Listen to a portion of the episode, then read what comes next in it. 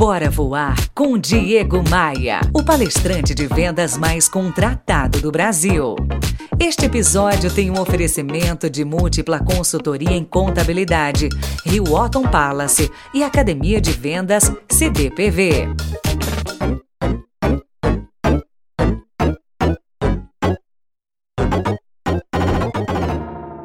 Opa, chega mais, bora conversar. Eu sou Diego Maia e vou compartilhar com você hoje cinco formas de encantar o teu cliente. Cinco formas para encantar o bem mais valioso das empresas. Eu vou te mostrar formas de encantamento para cativar, para fidelizar, para fazer com que o seu cliente prefira você e não a concorrência. O nome é esse aqui: cinco formas para encantar o cliente. Primeira coisa que a gente tem que fazer para encantar cliente é estabelecer uma espécie de escuta ativa. A gente tem que ouvir o cliente. Todo mundo sabe, você já ouviu essa história de que a gente tem dois ouvidos e uma boca com o objetivo de ouvir mais e falar menos.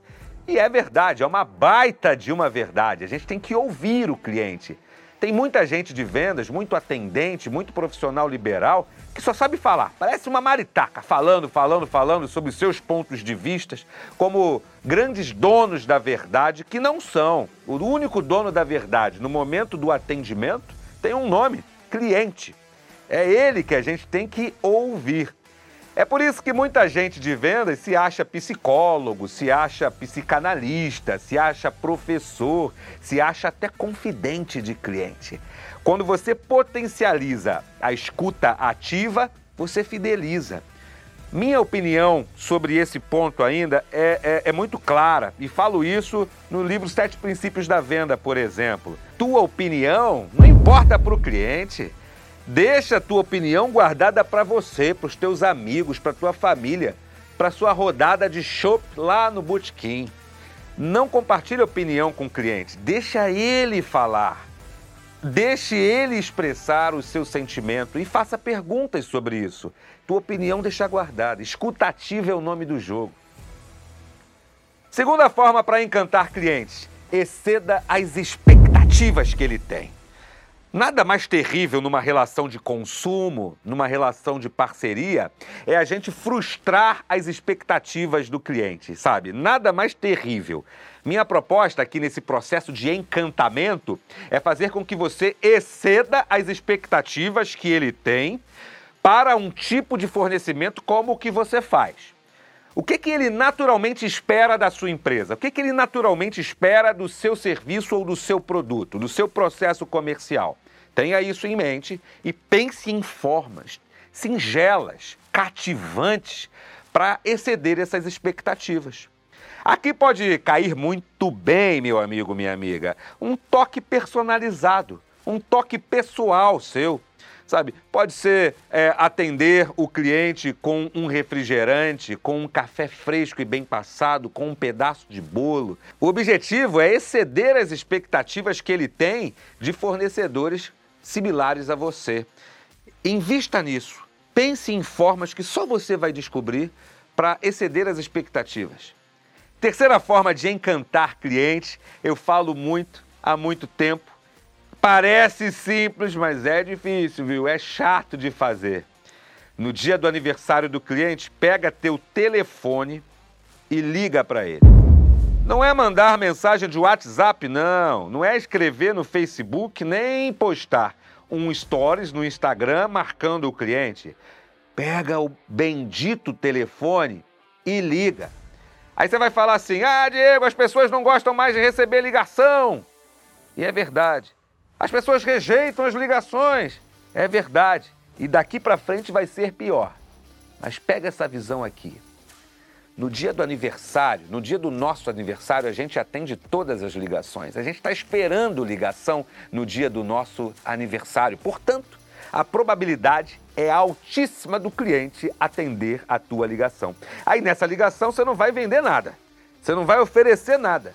Você só vai pegar o telefone e vai falar para ele aqui: eu lembrei do seu aniversário e estou ligando para que desejar muitas felicidades, para que você seja muito feliz no dia de hoje. Apenas isso. Isso é encantar. Quarta forma de encantar clientes: chame teu cliente pelo nome. Elimine essa barreira de senhor, de senhora, exceto quando as idades assim eh, exigirem da gente, exceto quando o cargo da pessoa exigir isso da gente. Parar com esse negócio de chamar de doutor, de senhor, de senhora, chama pelo nome. Para muitos de nós, o nosso nome é, uma, é, um mantra quando a gente ouve. A gente gosta de ouvir o nosso nome. Tem algumas exceções a essa regra, como em tudo na vida. Mas, em geral, o cliente gosta de ser chamado pelo nome. O nome desse princípio, dessa técnica, é personalizar, personalização.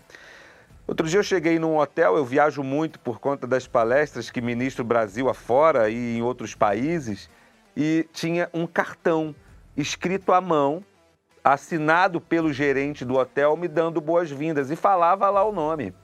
Diego, muito obrigado por se hospedar conosco. Seja bem-vindo ao nosso hotel. Desfrute da sua hospedagem.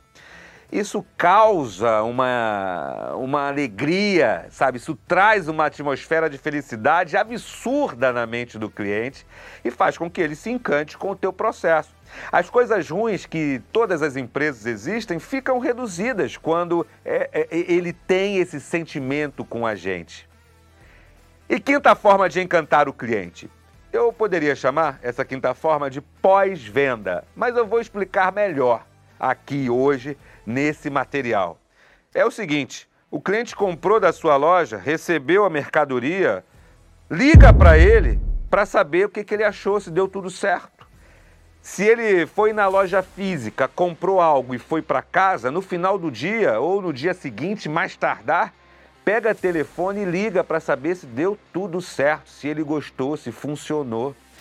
Isso é possível para quase todos os ramos, para quase todos os segmentos, até para prestação de serviço.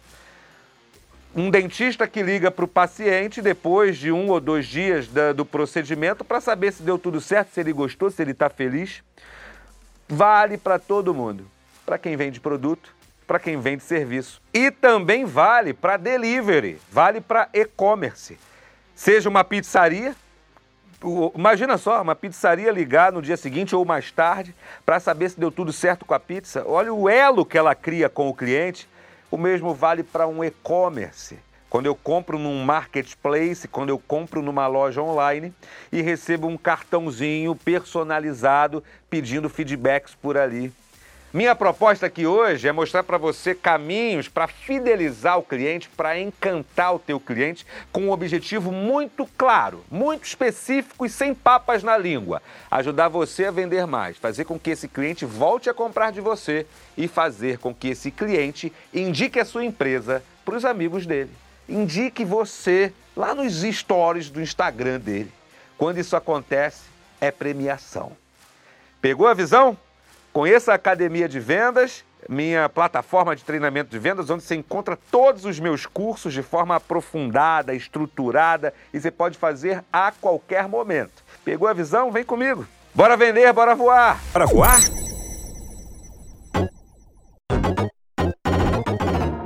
Você ouviu Bora Voar com Diego Maia, o palestrante de vendas mais contratado do Brasil. Esta edição tem um oferecimento de Múltipla Consultoria, o escritório de contabilidade que indica sempre as melhores soluções. www.multiplaconsultoria.com.br Rio Otton Palace. Aproveite cada momento. E Academia de Vendas CDPV. Os melhores cursos e formações na área de vendas você encontra aqui. cdpv.com.br